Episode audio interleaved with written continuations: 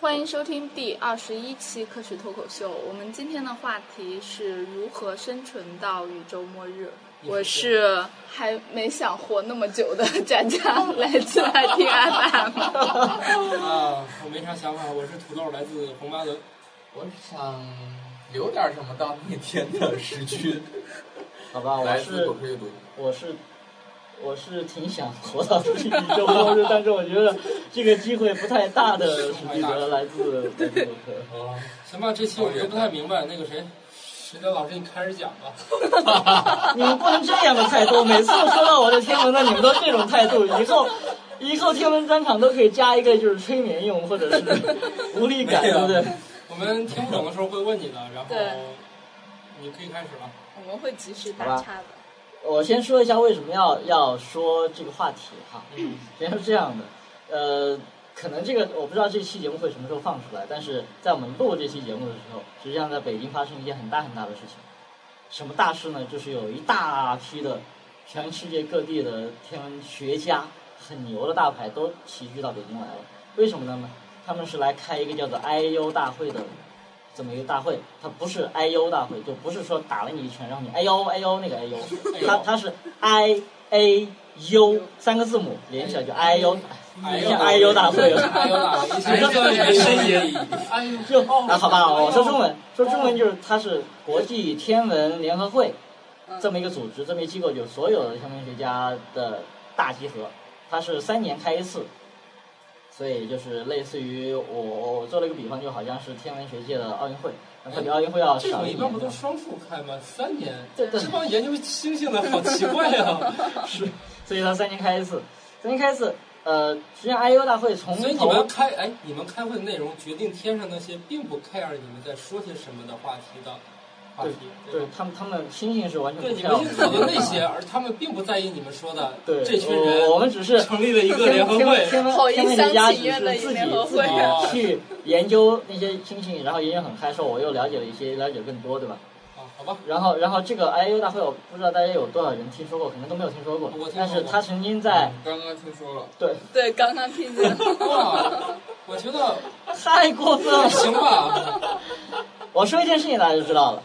在六年前，就是上一届的，再上一届的 I A U 大会你里就直接面，说哎呦大会吧，要不大家对对对咬清那个字，大家听起来对这个挺就好的这就个就哎呦大发生了会一吧。发生了一件这个人神共愤，也不是人神共愤，就是感惊天动地的大事。到到现在，今天很多人还对那件事觉得非常不爽。什么事儿呢？就是之前我们小的时候上学的时候就知道，小学书上说这个太阳系九大行星，对吧？但是在六年前的那个 I U 大会上，就把那个冥王星给干掉了，就把冥王星给给扯下来了。他们也是主要靠这个一战成名的吧？我也是那个时候知道这个联对合会的。对，很多人都是那个时候一直才知道有个 IU 大会，那他他是怎么个回事呢？就是实际上在那次会议上，就是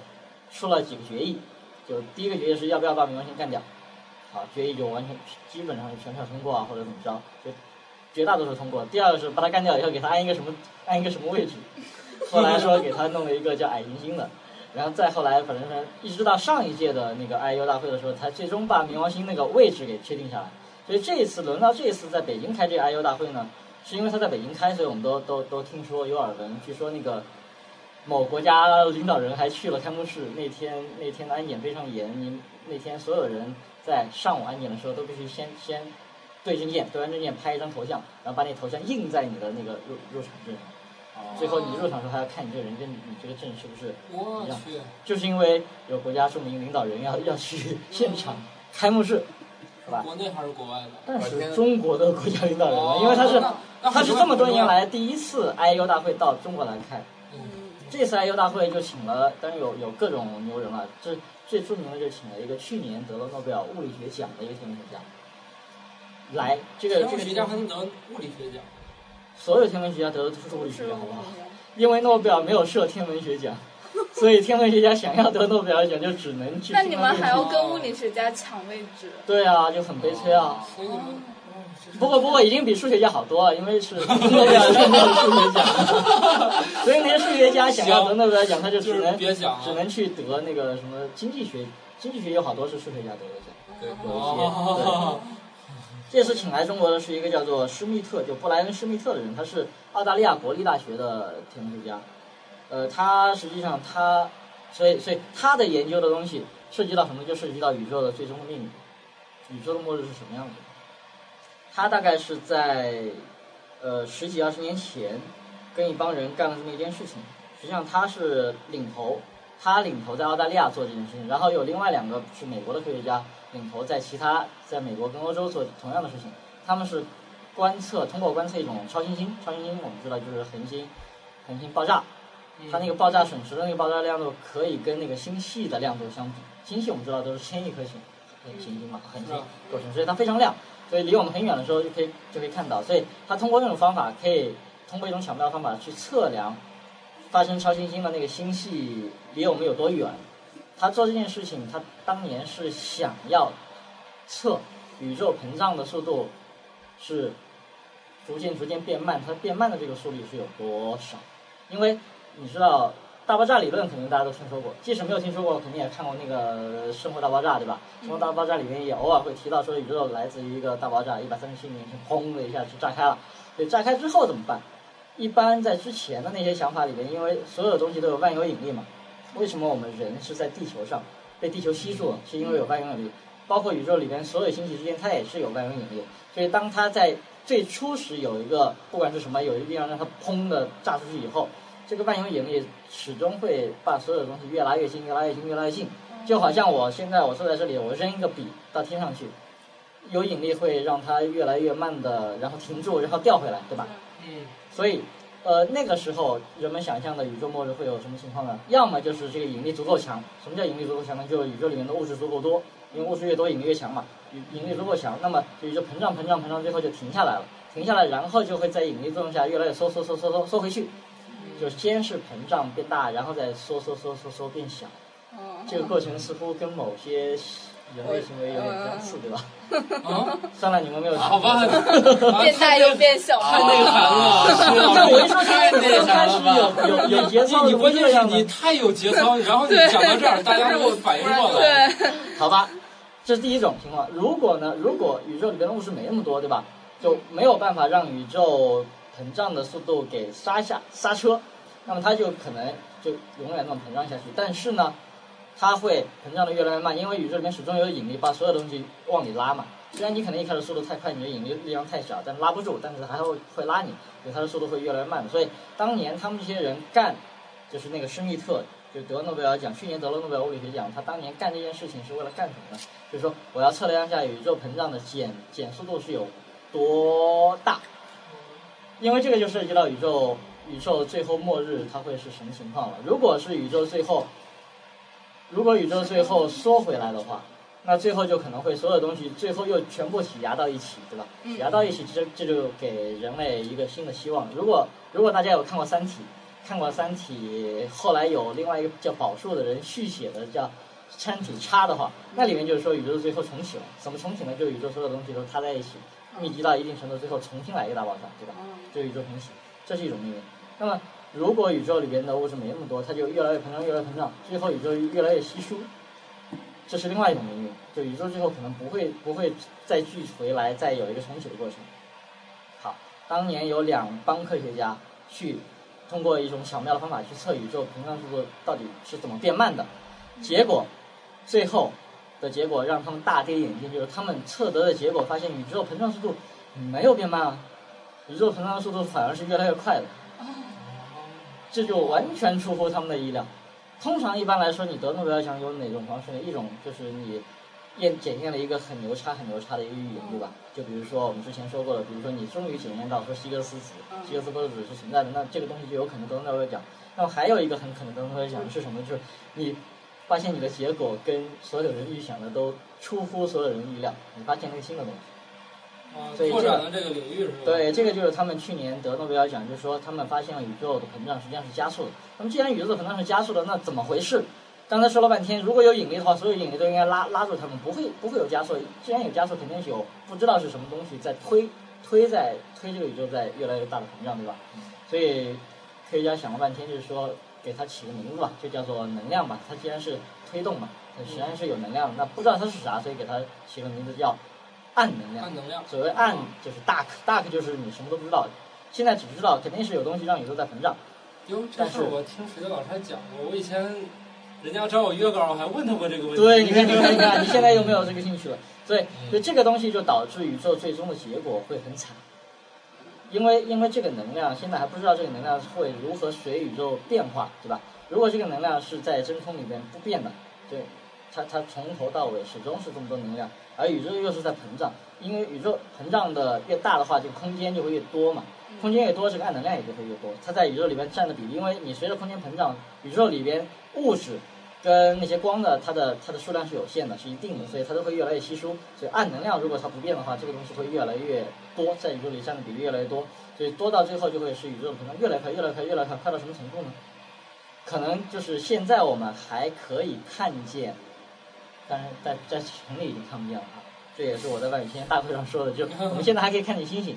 还可以看见，比如说呃晴天在野外的话，可以看见银河系，还可以看见银河系以外的那些星星。呃，银河系以外的那些星系，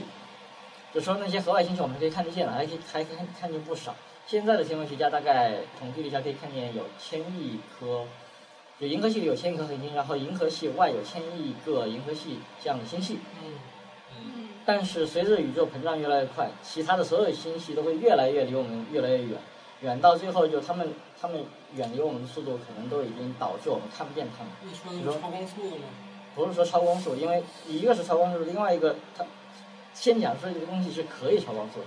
为什么说可以超光速？因为它是空间本身在膨胀，这些星系它没有在空间里边移动，星系在空间里边移动这个是受光速限制的，但是空间本身的膨胀，如果你真的离得很远的话，它这个速度是可以超过光速的。这个因为没有信息在里面传播嘛，就是如果达到这样的程度的话，那就是首先第一点，你就会在宇宙里边，比如说在我们银河系里，你在大概几百亿年以后，你就会发现，哎，除了银河系以外，其他的星系都看不见了。如果那个时候还有文明发展起来，他们去研究他们那个宇宙的话，他们就会认为宇宙就是一个星系，就只有我们这一个星系，除了我们这个星系以外，就没有任何其他的东西了，哦，对吧？所以他就不可能知道这个宇宙到底是怎么形成的，因为他他最多只能知道我这个星系是怎么来的，但是我这他甚至都不知道这个星系以外还有其他星系。那么如果再往后，比如说再过个几百亿到一千亿年的话，会怎么样呢？这个时候，如果太阳还活着的话，实际上那个时候太阳应该已经死掉了，但是会有其他星星嘛？如果其他星星还存在，其他星星周围有新的文明，那么他们可能在连这个银河系都看不见，他就只能看见他自己的太阳，自己的太阳以外的其他的星星，他也因为离得太远就看不见了。所以那个时候的那个时候的天文学家，如果想要去研究宇宙的话，他会认为他们的宇宙就是一个太阳系那么大，太阳系以外什么都没有。哦，你们哦什么？哎，你现在这是暗能量的作用是吧？对暗能量的作用它会那让还有一所有种东西啊很接近的词叫暗物质，那个又是什么？暗物质实际上跟暗能量，除了它的名字听起来有点像以外，它们两个没有任何的半点毛的关系都没有。暗物质是是是这样的，暗物质它还是还是像普通的物质，我们可以看得见的物质一样，它提供的是引力。就是如果暗物质够多的话，它实际上也是让宇宙膨胀越来越慢的。这个暗物质现在我们也在找，天文学家也在找。这次这次来北京开 IAU 大会里边有有一帮在南极做做那个冰立方冰立方这个这个中微子探测器的，他哎，们是什么东西？冰立方这个望远镜实际上跟所有的望远镜都不太一样，它开辟了中微子天文学，它不是像我们印象里的，比如说拿一个桶去对着天看，对吧？它也不是像我们上次讲过的那个射电望远镜，就是就拿一个天线去收听外星人的信号，嗯，而是它是在北北南极的冰盖下面，啊就大概钻了就是一立方一立方公里的这么一大厚厚的一大坨冰，它在那个冰里面钻了好多眼儿，钻了好多通道，然后在里面放了一些探测器。那个探测器就是说，如果有中微子撞进来的话，它会跟那个冰层，首先它会有很小的几率跟那个冰发生反应，发生反应它会撞出一些光子什么的。然后那些光子再被它的那个探测器接收到，这样的话我就可以我就可以知道有多少中微子从宇宙的哪个方向射过来。为什么它要钻放在南极的冰层下面呢？冰层很深的地方呢，因为因为其他的东西撞在冰上可能也会产生光子，但是其他的东西不会像中微子一样，它可以扎得很深，可以穿透地球都不受影响。所以它完全是为了屏蔽其他的信号、其他的杂七杂八的那些噪音，所以才把它哎，放在中那子里。基本上都不太和什么东西发生反应，那你这探测器就是装怎不么上知道它来呀？就它虽然是，比如说你可能过十过一亿个、十亿个它都不发生反应，但是你可能过十亿个，平均平均来说，比如说我过一百个中微子，一百亿个中微子，它可能有一个具体数字不是很准确，大概是这意思。我如果过一百亿个中位子，它可能有一个发生反应了，撞到了，那我就可以算成一个。因为中微子在宇宙里面实际上很多的，太阳每时每刻都会发出无穷多、好多好多个中微子过来。对，就是你虽然探测的抓住的很少，但是你还是因为它量比较大嘛，你还是可以抓住一些。就通称通过那些少量，哎，这就扯开了，回回来回来回来，还是说宇宙宇宙的命运。所以那个人就发现，哎，刚才说到哪儿？说啊，最后就是宇宙里边只剩只剩自己的太阳系太了阳系。这个实际上实际上很像什么呢？就很像我们人类现在天文学的一步一步演化，因为我们最早知道，在古希腊的时候，大家也就知道有一个有天上有星星，对吧？然后就是就是有什么金木水火土几个行星，那时候的人类对宇宙的观念就是一个太阳系，太阳系以外外面有一些星星不知道是什么，对吧？然后到了到了望远镜发明以后，他们宇呃天文学家开始知道说宇宙外面那些亮点都是像太阳一样的星星，也知道银河是什么，但是那个时候的宇宙观就是说宇宙里面就有一个星系，嗯但是星系外面有什么不知道。一直到了大概一百年前，甚至对，差不多还不到一百年前，人类才真正知道了说宇宙里面原来有这么多颗星系，我们才真正的全面的，至少我们以为我们全面的了解了宇宙的真实面貌是什么样的。所以这次来北京的这个这个去年得诺奖的那个来参加 I O I O 大会的这个。土豆，你不要打哈欠，太过分了 IO！大每次我讲这个话题的时候，听众们都都是都很有兴趣，然后你们就在这里打哈欠，我听过这一段 了吗？真是，他会说什么？他来讲的就是啊，他他听众确实这次来做了一个报告，就是说，他认为，实际上他之前在《科学美国人》上写过一篇文章，那时候我还在《科学美国人》中文版讲环球科学的，我顺便帮他们打一下广告，就写了一篇文章叫《宇宙学的末日》。他就有一个观点说，我们作为宇宙学家，作作为研究宇宙的人，作为这个文明去去，作为智慧生命去去研究宇宙的来龙去脉的这样的人，生活在现在这个时代是非常非常有幸的一件事情，因为只有在这个时代，我们才可以说真的有机会通过观测，通过通过比如说智慧的火花去了解我们这宇宙是怎么来的。如果在更久远、久远以后，在更久远、久远的未来，那些天文学家想要研究宇宙，他可能就只看见他自己的星系，或者只看到他自己的太阳系。那时候宇宙学就基本上是他他是没有办法研究到这个宇宙，他是没有办法真正知道宇宙是怎么来的。所以，所以他那篇文章我题目我今天记得还挺清楚，叫做《宇宙学的末日》。宇宙学的末日。宇宙学他他啊作为一个宇宙学家，他对宇宙学在几百几百亿年以后那些未来的智慧生命没有办法研究宇宙是怎么来的这回这件事情，感觉非常悲伤，非常悲哀。 所以，所以他这次来北京也做了我很觉得多报农业告。才是王道。对对对。永远都得但是但是吗但是实际上它这个，当然刚才只是说宇宙学的末日，它它实际上这个东西还涉及到宇宙的末日。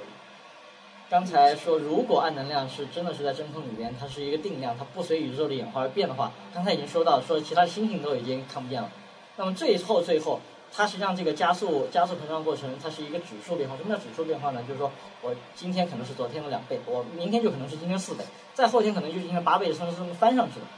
那翻上去的话，它最后就会速度越来越快，越来越快，快到什么程度？最后会大概会在一个十的，嗯，不到一秒钟之内吧，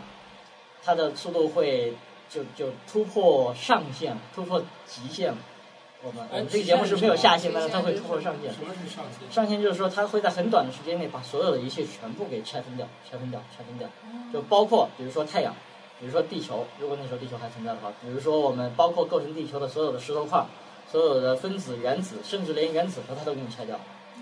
到最后，这个这种宇宙的末日叫做 Big Rip，叫做大撕裂，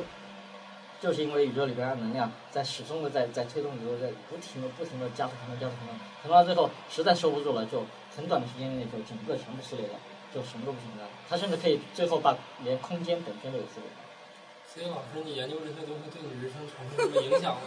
有啊，如果如果宇宙真的像《三体》叉那本小说里边说的一样，最后还会缩回去，对吧？然后再重新启动的话，说不定在下一轮的宇宙里边，还会有我们这帮人聚在这里，然后录这么一个很没有下限的科学脱口秀，然后还在说这个、这个话题，然后头另那个下一个头头还会说你，就是史迪老师，你研究这个东西有什么用 的啊吗？，重启了是吧？重启了，重对启吧了？但是如果像是像刚才我说的绿氢的话，那这个宇宙就真的就只有一次，不光我们人生活只有一次，不知道有没有来生啊？不科学的说可能会有，但是科学的说是没有来生的。但是我们我们真的就只能活这一次，所以号召大家这一辈子一定要活得精彩啊，一定要活得对所以所以我觉得想怎么活怎么活啊！呃，有有时候我要自己想起这些事儿，我就一想起那些天上星星啥，我就觉得我活在地球上是干啥 的？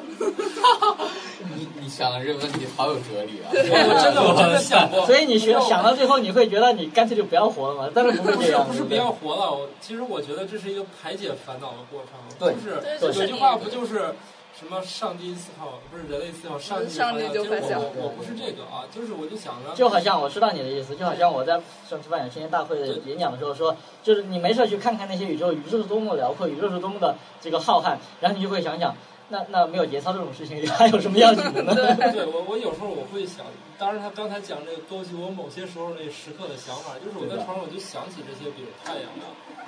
有嗯时候还离得比如特别远这些星星啥的，我想一想，哎呀，其实也就不觉得有什么事儿好烦对了。是，对啊，对啊，对啊，所以，所以我现在要打个广告，如果啊，不过这期节目出来之后，我们那个活动已经应该已经过了，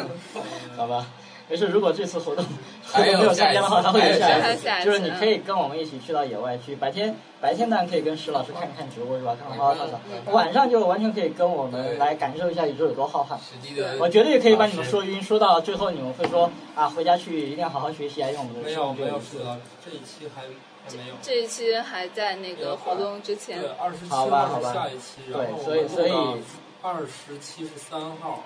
然后哎呀，你别算了，就是知道就行对了。这这一期是十号上传，所以离活动 对，刚才刚才像那个，像像土豆在问哎你那我研们究还完把有那没个有广用告打出来，啥？就是依然还有最后几天可以报名啊来参加我们那个十五号的呃国你庆打吧，那你个现活在就动。打吧。对，那我你先说说一了这下么多吧，就东西，是今天今天按理说放出来这期节目应该是十号或者十一号，呃，我们在这周末十五号的时候会嗯、去关心和看星星，当然截止报名时间应该就在这两天了，因为我们还要处理保险的之类的事情。如果没有什么意外啊，我们是这周十五号去呃看星星，看植物啊，我们陪你们去玩儿。对，主要是看星星，然后了解自己怎么疗效。对对对，当然，对当然，我们你知道，人类总是想要，刚才已经说了，如果宇宙的结局是像这样的话，那人类就很悲催。嗯但是，刚才你们居然没有人问说人类能活到那个时候吗？太过分了你们都觉得 我也自己很们怀疑觉得都活不我到那个们时觉候得没有那你们只是说我个希们活望。不到那个时候我我觉得我我觉得人类搞不到那个时候。搞不搞搞不到那时候，不到不用到大但四是你点看，你看，当所有人都已经觉得活不到那个时候的时候，还是有天文学家在认真的研究说，万一呢，对吧？万一呢？万一我们人类真的文明可以持续到很久很久以后，那到时候我们怎么生存下我去？觉得到时候这就就知道这个如没何面关系对那这大个撕裂了对，这个是我我觉得这事儿吧，可能就跟未当来就年当年获得恐解龙答在了找这片叶子的时候，他觉得恐龙没有发哇塞这个没有发展这出我们人类现在个这么大的文明是你吧？怎么知道？或者他真的考虑过这个问题，最后最后把自己对搞啊，挂他了？他在他在地考虑球这板个这块个的演化，其实在之前有很多都埋到地里。好吧，他好真歹的在考虑，我觉得他真的考说不虑。定地球恐龙已经起起码他知知道这个东西明天或者是一万年前这个草还好不好吃，这不重要对了，不重要。这已经不重要就是了。好吧你们这些平凡的人我类，们这么听短听视听天文学家是怎么说的呃吧？反正我个人虽然很伪科学的想说一下，我我说不真说不定这个文明已经重启过几次了。嗯啊有可能，有可能，因为这这也不算什么伪科学，这真的有一种有一种大爆炸理论，但因为大爆炸只是说我们这一次的宇宙是怎么来的，不用砰不用一下这一出来次的宇。宙，我觉得就地球呃，对翻反，那复么来几那么次现在很多很多人在就有有天文学家有宇宙学家在研究，那大爆炸是怎么来的呢？总不能平白无故就砰出来了吧？有一种叫循环爆炸理论，就是刚才说的，它最后还是会收回去，收回去以后再再重新重启这样一下。我想问一句话：宇宙外面是什么？我们是在这个问题一代待会儿再跟你对 说，我现在特别啊我把想这些问题想到这一步的时候，我基本上这一天也就可以该干啥干 啥。哎，真的这种这个问题真的是可以我回答每的年这个这个问题我回答过，所以待会儿如果有时间的话，我我们啊可以现录在一就期，可以，咱现在现在说吧我们不想等。好对吧？，宇宙外面有什么是吧？呃，这个科学家真正的正统的科学家会告诉你三个字：不知道。 为什么不知道呢？因为实际上，因为大爆炸，你都知道，大爆炸是一个有限的时间，就是宇宙从大爆炸开始到现在也不过是一百三十七亿年，对吧？所以光给光，现在我们知道信息传度传递最快的就是光。光你给它一百三十七亿年，虽然很长很长，但它也就只能跑一个有限的距离。所以最远最远也就是一百，光从一百三十七亿年前开始跑，跑跑跑嗯跑到今天被我们看见，这就是我们能够看到的宇宙的宇宙的这么一个范围了。在这个范围，这个范围我们叫做叫做可观测宇宙。可观测宇宙它的半径大概是四百多亿年，为什么说是四百多亿啊？四、0百多亿光年？为什么会比那个一百三十七亿年大呢？因为宇宙它在跑的时候，宇宙本身也在膨胀，所以它当年它等到它跑到我们这里的时候，它当年出发的那个位置已经膨胀到更远的地方去了。所以这个这个范围大概是四百六十多亿年，一四百六十多亿光年。而在这个范围之外，那个世界是跟我们不可能产生任何因果联系的。就不管它到底有什么有也好，没有也好，它跟我们都没有屁的关系，没有半点毛的关系，半毛钱的关系。所以你可以想象那里可能会有一个什么伊甸园在那里，那里有上帝在那里创造新的世不一界定。啊不是但你也可以说那里什么么都没有反，乌当的然空间，说不定还有一群我们这样蛋疼的对人也，在当然这当然里啊你你也可以想象，像现在宇宙学家最最想象最多的就是他们那里跟我们这里是一样的，没有什么区别，只不过他他他那那里信息传不过来，对吧？这是最简单的假设。所以说宇宙的外面有什么，就告诉你，你可以当它不存在，你也可以当它有任何东西，所有的东西你都可以想象，但是很遗憾的就是那个不管那里有什么，我们都不知道，我们永远不可能知道，它跟我们也没有任何关系。所以讲这事儿不是多少要带出那个反物质这个东西吗？不是有人会嗯说，在另外一个世界还有一坨跟我们一样的不不东不不西不，做实际镜上像， 物理学里边的反物质，它是它实际上很是一个很微观粒子的东西，很很微观的东西，就是说它实际上是怎么说呢？比如说它的电荷是是相反的啊，对对反的嘛电电荷是电荷是相反的，然后它其他的性质都是相同的，比如说它质量也是相同。不是说那个反粒子也好，反物质世界里面它的质量是负的，不是这样的，它的质量也是正的。但是有一个很牛逼的地方，就是说牛逼是可以说的是吧？嗯，可以，可以，就是说当一个粒子跟它的反粒子撞在一起的时候。他们会玩完全湮灭，完全湮灭就放出两个全粒子部变是吧成全部变成能量，嗯纯能量放出出来，两颗光子，是不是？对，是这放出样两颗说的。光子。实际上，现在我知道我们的核反应堆，我们现在的核电站里边用的是裂变，裂变就是把一个一个大的原子核，比如说铀原子核掰成两半，掰成两半的过程中，它会有一些能量损失掉，损失掉就变成了变成了啊、有一些质量损失掉，变成了光子，变成了能量放出来。我们就靠那个那一点有质量变成的能量来发电，哎，对核吧？电站里会很亮 吗？核电站对它，好吧，就算它发光了，也会有外面有灯把它照亮，对 吧？但是如啊那果也挺如漂果亮的如果真的你可以大量的收集反物质的话，你想如果有一个有一坨很小很小的反物质，就完全完全然后让它湮灭掉的话，那那就会几乎可以产生无穷尽的能量。所以刚才回到回到土豆，如果有一个反物质的世界，构成世界，他们也有一堆，比如说反土豆、反史蒂的、反史军、反佳佳的这种这种聊天，然后突然间，哎，比如说我们有机会跟他见面了，然后大家千万不要冲上去跟他拥抱，也不要跟他握手，甚至不要冲他吹气。你这一吹气，就很好多这种正反例子就开始而湮且灭了对。，你只要吹气，对方也在吹对气。对对对对，嗯，那不一定，他们说不定也是一个独立的人，他们有自己的独立人格对，。他们未必跟我们之间对对对，完不一全不一倾定向。，他们说不定他们的那个知识结构会比我们更先进点，不会像土豆这样看见 看见反土豆冲上去了跟他拥抱了什么的。啊那反走的人见离了就跑， 跑了就越 远越好。但这种情况是不太可能的，因为因为你知道那个丁肇中，嗯丁我肇知道中当是年那对个当年得也是得过诺奖的一对个这个华裔的华人的那个诺贝尔奖得主，他他干过一件什么事情，就是他就设计了一个叫做什么阿法质谱仪的东西，放到了国际空间站上。的，然后对，他们放到了国际空间站上。它那个东西实际上就是为了检测来自宇宙中，不管是来自哪儿吧，宇宙宇宙深处来的那些高能粒子，它去统计这个高能粒子，它有一个目的就是说，它可以来统计分析啊，说这个宇宙里边到底有多少反粒子、呃反物质粒子，对吧？有多少是物物质粒子？那它那个结果最后。当然也包括其他所有的观测，就认为不太可能真的会有一个宇宙的某个角落有有很多的反反物质构成的这个这些，比如说像金球啊、像人啊、像这样的东西存在。因为因为在宇宙大爆炸的之后的很短很短的时间里边，那时候是确实是产生了很多大量的正的正的物质跟反的物质，最后最后就本来他们的他们的数量应该是一样多的，因为全从从能量开始产生的，但是因为中间有一些我说不太清楚的一个一个这个镜像本来是对称的，后来变成不对称了，这个要这个叫对称破缺，有这么一个过程，最后就使所得这以个这两个世界有一小点儿东西。对对对，就使是得嗯使得这个我们我们现在这种普通物质比那个反物质稍微多了一点点。这个是最大的争议，是不是就在这儿？为什么会多一点？对对，为什么会多一点？点点？这个这个实际上也是现在一个物理学前沿在研究的一个话题，会有各种各样的理论来解释。当然，你像《山体》《山体》《三体》叉是给出自己的解释，因为有一部分东西被留在了他们小宇宙里没有放出来真啊。的，我知道这事儿，因为当年发生那个质谱仪的时候，呃，中国大陆是进行了直播，对，连线了丁肇中，嗯，我让蛋疼早上爬起来看了，对，所以所以当说到这个话题的时候，虽然你们都在各种打哈欠、各种无厘头、没有没有各这种无聊这你说这，但些是我大家都还是真知道很关注的，对吧？啊，啊，好了，从从反物质这个话题收回来，收回来，说到宇宙最终的命运，哎，刚刚说哪了？啊，对，就有就不是不是那个叫施密特的那个诺贝尔奖得主了，是另外一个另外一个天文学家。那个天文学家他他是他是研究理论的，他是研究模拟模拟模拟宇宙的，他就是在在电脑里边模拟，比如说模拟好多恒星，然后看它们演化。但这个模拟的过程，你们知道这个这个电脑的，虽然现在电脑的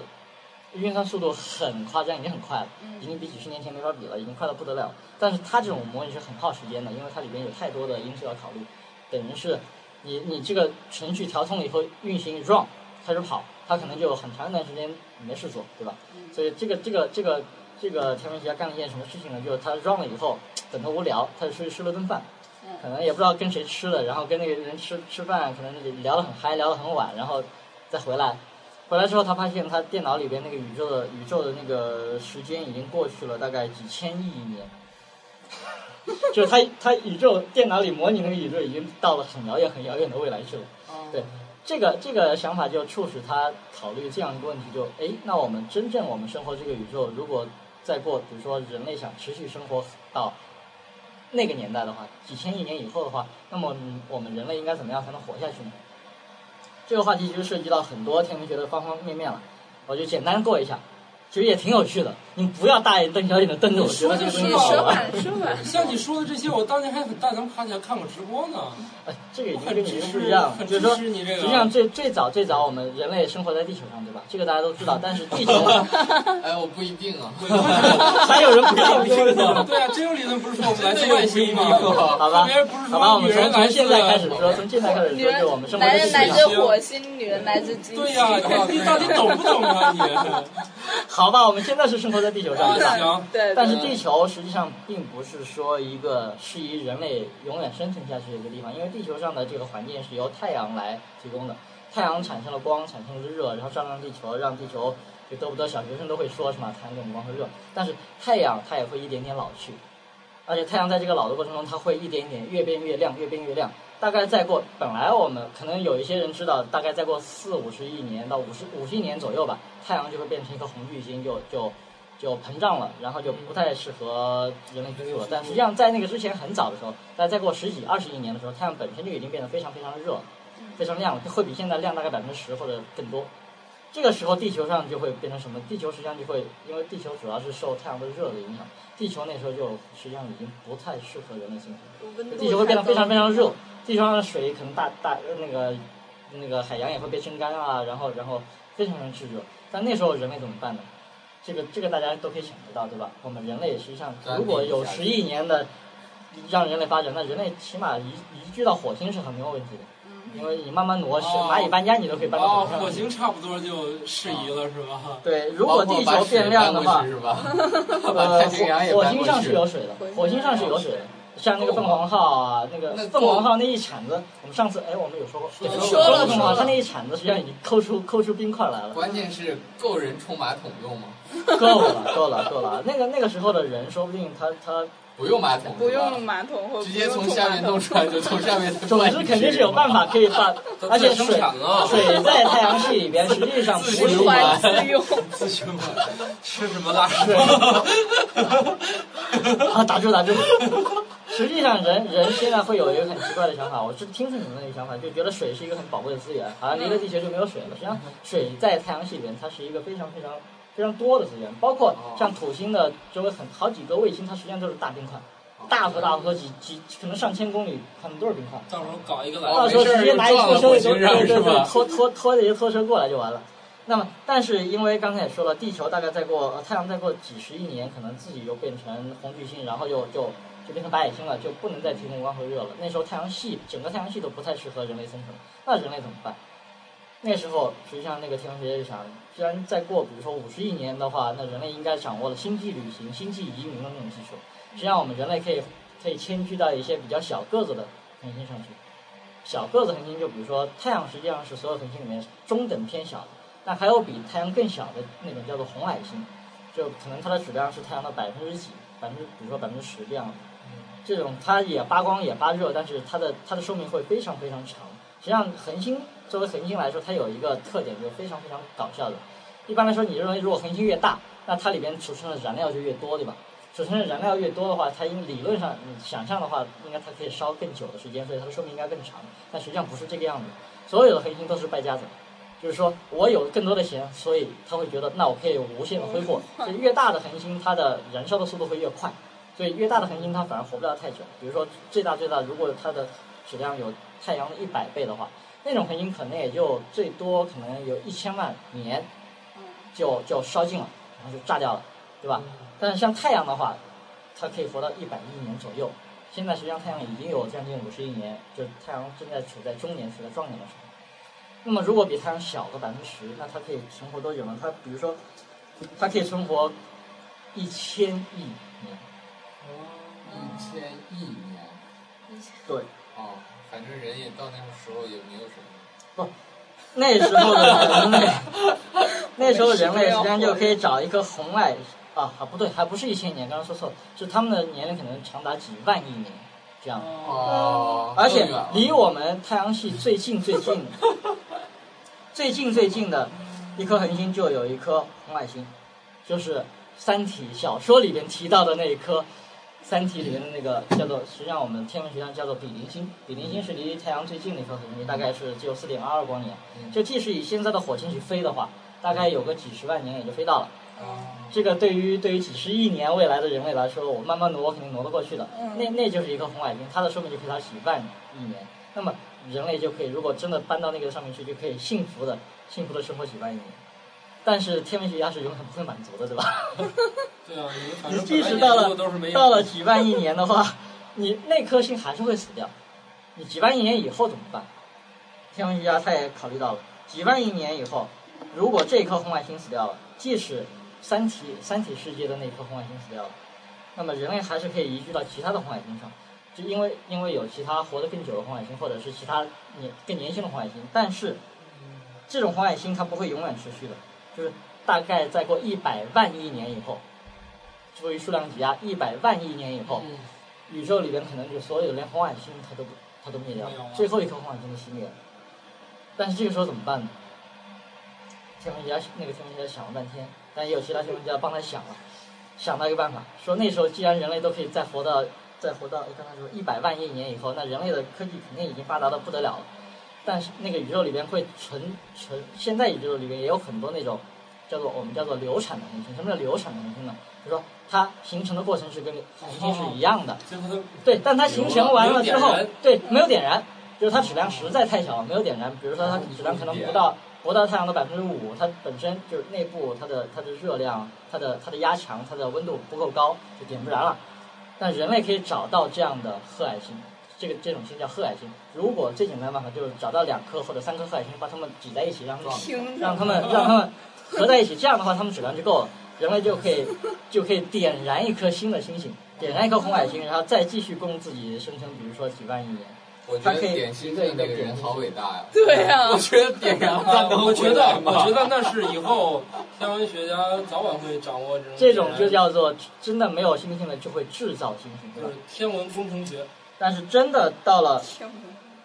但刚才我说的这个这个这个星星，可能可能轮不到那个星星，宇宙就要被灭掉了，因为刚才已经说了，就是去年得诺贝尔物理学奖的那个人，他说可能轮不到，比如说一百万亿年以后，可能可能也就几百亿年以后，那个宇宙就出现大撕裂了，就整个整个就就全部撕撕碎撕碎撕到什么都不剩。嗯那这种情况下，人类再怎么生存呢？呃，现在的天文学家是还没有办法我啊来能插来播。一个广告吗？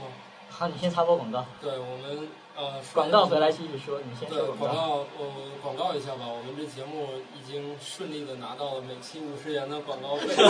啊，听过上一期的同志们肯定知道，我们是在为每次录完节目的这个聚餐筹集经费对，啊。然后那个科学松鼠会的呃苏总给我们提供了每期五十元的资助。啊，这样我来说一下它这游戏吧。上一期可能有人听过那款游戏叫《YY 战士》，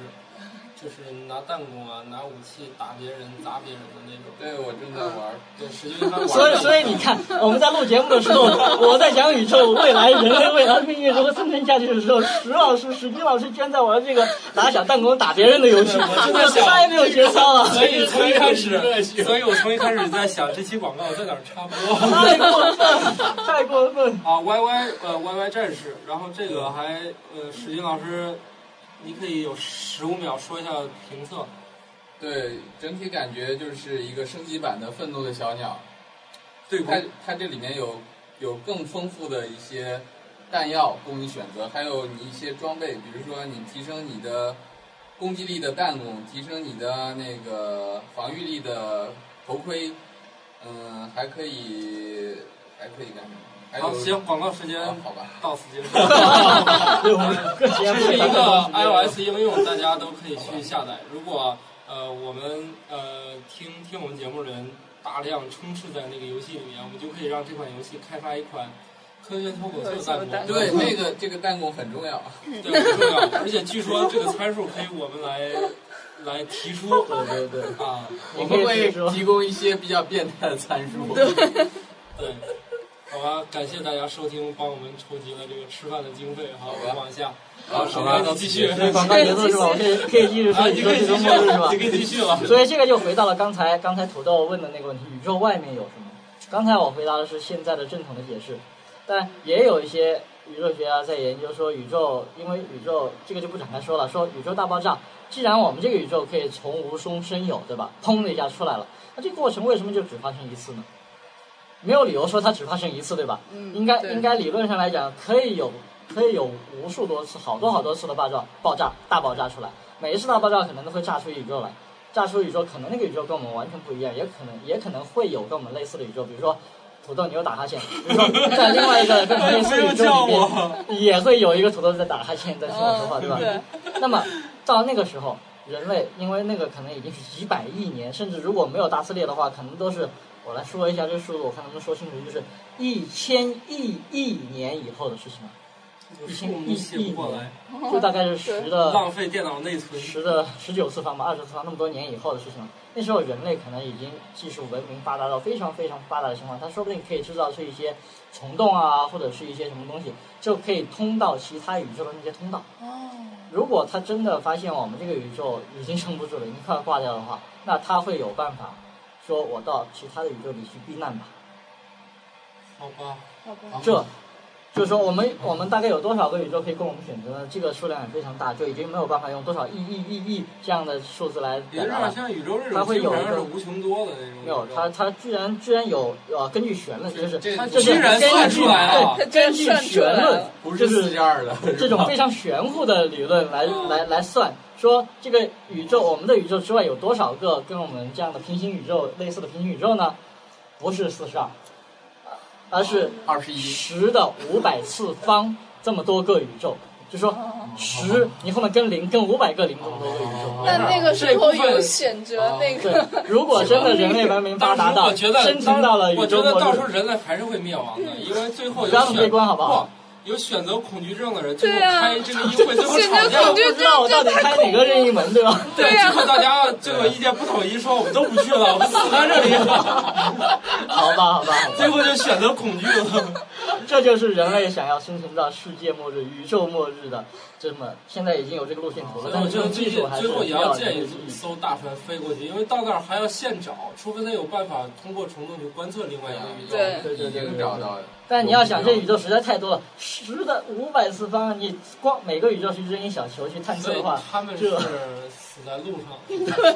他们死在探测的时候，跟在在做选择的时候，对，就是就选择太多了，选择选择实在而 啊是亡是吧太让这也人可以解释为什么崩溃了我们在地球上，我们在这个宇宙里面还没有发现来自其他宇宙的那种超哦超级智能，对吧？迷它路了，不是迷路，他们他们在做什么？他们在吃骰子，他们还在吃骰子 呢，他们还没有选定呢。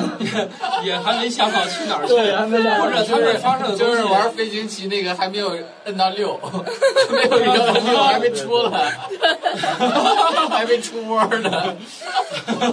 所以说，虽然虽然天文学家很很杞人忧天的帮我们设想了宇宙的末日是什么样子，然后宇宙未来宇宙学家会研究宇宙会可悲到什么程度，然后我们人类想要生存到宇宙末日能够怎么做，对吧？嗯，但可能最后我们人类还会自己自猜自 己的。上我已去经了没有语言了，啊我已经没有想说什么话了。我觉得，我觉得你先撑过两亿年再说吧。对好像目前没有一个物物种你能这个撑太过乐观了，我觉得我们人类能够撑过一个太乐观几撑撑过一百，先撑过一百万年吧。啊！对好吧先啊，不撑过对一，百你万年们作为这么作乐观为吗，如果从猿猿人开始算的话，我们已经有两千百几万万 年对年了，啊我觉之后得就没有了。一千万对年，一千万年好了。你们太乐观了，我觉得也就是几万年的事儿。我操！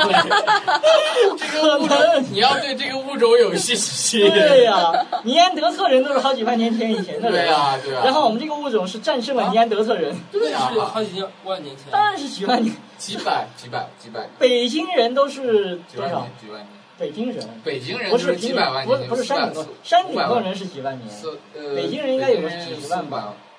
四百，四百百万级。哎呦，百万对，北京人都是百万万级百年，万级。对啊，哦你不要觉得我们人类活不了那么久，我们已经活了那么久啊我了。一直都以为人类是一个很短的时对间。啊你我也你你肯定是从小被小学课本上上下五千年给骗 了，你就觉得我们人类就只有五千年为了。啥山顶洞人真的就有几百万辆？那么山顶洞人是山几顶万洞人年？已经很进山化顶洞了人。是几万？山顶洞人啊，山顶洞人应该是跟我们一样的人类了，几乎是山顶洞一样的人已人经类是。已经是智人了。但是那个呃，就是北京人，北京人是山顶洞人之前的一个人，应北京该人是是跟尼安德特人有第一些次走出来的那对一批第一人，批从非洲走出来的第一人，批他们是第一批人，第一几批。几几百百万万年年样子前。所以这个发源是在非洲，现在的发现。所有的人类都是从非洲走出来的，我们是呃第二这次是现在走出来的的，对。为什么我们是第二次？第一次因为第一次走出来，他们占领了这个整个世界，但是他们没有没有做出贡献，没有做出是这个文明，所以模拟这个宇宙的那些高等智慧生命觉得你这人不好玩，我再模拟一批人让你走出来，把你干掉吧。啊，所以我们是第二批从非洲又走。对，我们是第二批从非洲所走以出北来的。京人和山顶洞人这不一波是吧？所以我刚才不一样，所以我刚才插播了那些什么高级智慧生命模拟这个宇宙，这实际上是《万有青年大会》里边那个有个叫做 Sheldon。嗯很红石那人，他居然起嗯《生活大爆炸》里面跟 Sheldon 一嗯样的名字，虽然他比那个 Sheldon 长得丑多了，是不 是？甩啊他一下。还好啊吧，还好感觉这一期还挺有听头的。嗯，对，对，就你们一开始始在睡觉，睡觉睡觉太过分了。 哎，你知道我那会儿正带着监听，你突然吼一嗓子，给我吓一跳。啊 挺好了。挺好好好的，吧，好吧，我觉得这期这样，我觉得比想象中有意思多了对，。挺好玩的。我说的当然是有意思的，我没有意思的我不拿来说，你知道连吗？这个都搞不定的人，我就是怀疑这个选题能力了。太过分了， 哎呀，实话告诉大家，这一期我们根本都没有做节目前任何准备。太过分了， 你说了不说了，反正你一个人说，你自己说去吧。我说薛老师要说说了一会儿，想跟我们煞有介事准备这期节目。我说你先说会儿，我出去，然后留下风中灵了。啊，于是没有分钟我在没了于是于我是在石为老了师就开始打那个没有，我在为了准备那个十五秒的广哎告，。你你你不就在风扇前面坐着吗？就我自己就很凌乱，在这说是吗？然后长啊最后还说一下吧，想去我们那个关心看植物活动的，赶紧上报，应该报名马上就截对止对对，了。马上加就快截加快止速了。度，嗯因为十二号就要截止了。对，我们得赶紧处理这些后面更重要的事儿。然后嗯就是，呃，官网方面，大家可以先预留自己的那个邮箱地邮箱地址，址然后我们以后会邀请大家来前来注册成为我们的会员，呃，然后多给我们在 iTunes 上留言打五星嗯，啊。我们还有一个承诺，还有一个节目要在二百期放上，不知道嗯听到这期节目的时候，这个到底放了还是二我觉得应该已经是放了二百个评呃放论没不知道放到了是没？绝对到了，绝对到了。现在是个谜，还没放，呃，嗯现在还不知道，我们拭目以待吧。然嗯，后，嗯，那下面的话就让大家说一下那个收听方式。嗯，好，那就这所以我样们就先跟啊。大家拜拜吧。好，拜嗯拜拜。拜拜。你还打游戏，还打游戏，为了下期的广告，太过分了。我们的官方微博是科学脱口秀，邮件是科学脱口秀的全拼 at gmail.com。我们还开通了微信，也是科学脱口秀的全拼。我们会不定时轮流上线与大家聊天儿。如果大家觉得 iTunes 的评论还不够过瘾的话，我们在果壳网也有官方账号，欢迎前去留言。怎么找，大家一定都懂的。然后说一下我们的收听方式：iOS 用户，也就是 iPhone、iPad、iTouch 用户，推荐使用苹果官方 APP Podcast 来收听；然后安卓用户可以在安卓市场搜索“科学脱口秀”，就可以找到我们的 APP 来下载收听我们的节目。如果你是 PC 或者是 Mac 用户的话，请下载 iTunes 软件，然后搜索“科学脱口秀”。下一班安卓用户，甚至是各种 MP3、MP4 播放器用户，都可以从 iTunes 下载节目后，把文件直接拷入设备中收听即可。